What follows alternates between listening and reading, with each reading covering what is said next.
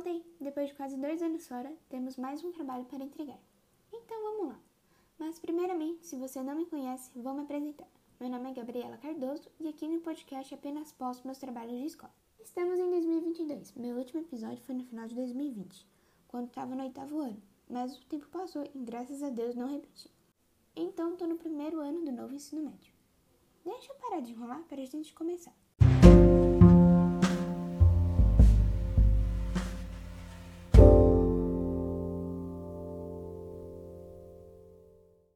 Bom, hoje o tema é Grécia, mais especificamente a Grécia Antiga. Quando falo Grécia perto de mim, logo penso em várias coisas. Mas a primeira é a mitologia grega, que vai ser o nosso primeiro ponto de hoje.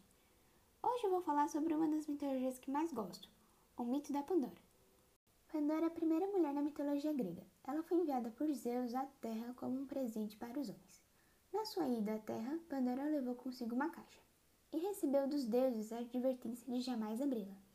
Ela não sabia, mas dentro da caixa havia todos os males que podemos imaginar, como guerras, pestes e fome. Até então, o mundo dos homens era regido pela paz. Mas a curiosidade de Pandora falou mais alto. Passando um tempo, ela abriu a caixa, deixando escapar tudo que havia lá dentro. Ela ainda tentou desfazer o erro, voltando a fechar a caixa, mas já era tarde demais. Como não sou ela, vamos para o próximo ponto que me vem à cabeça: o cavalo de Troia. Acho que todo mundo já ouviu falar dele. Mas se você não lembra, deixa eu dar um empurrãozinho.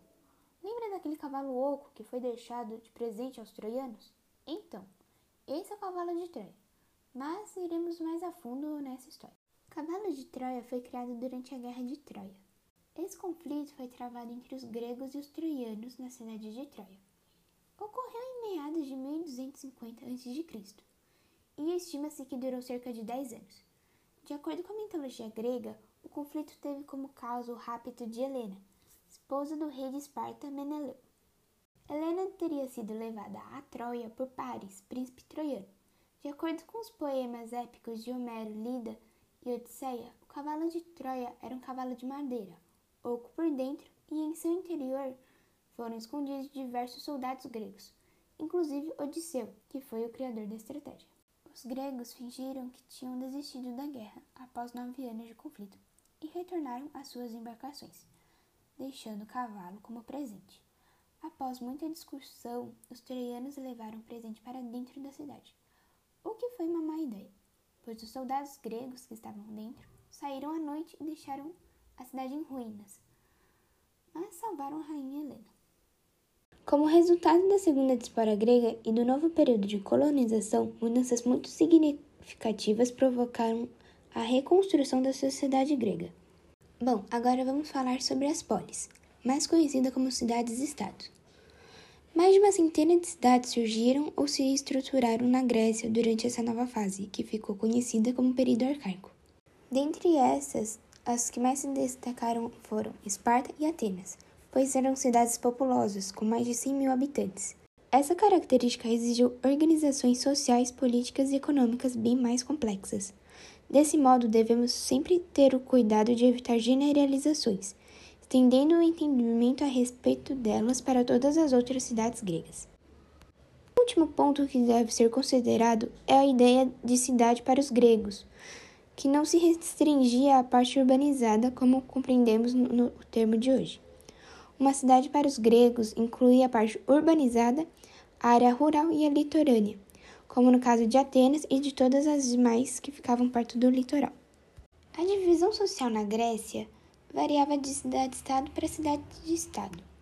Então vamos falar sobre um pouco da divisão social de Esparta.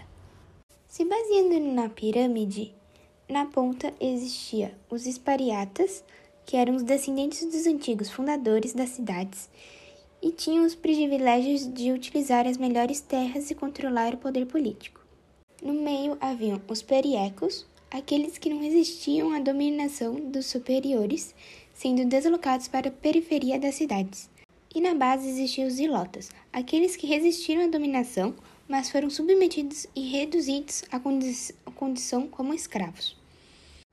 Condição equivalente a escravos.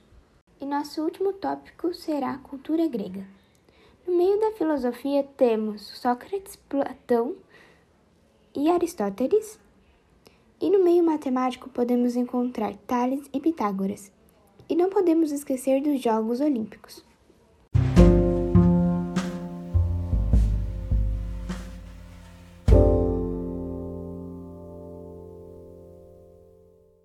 Bom, foi isso. Espero que tenham gostado e aprendido um pouco mais sobre a Grécia.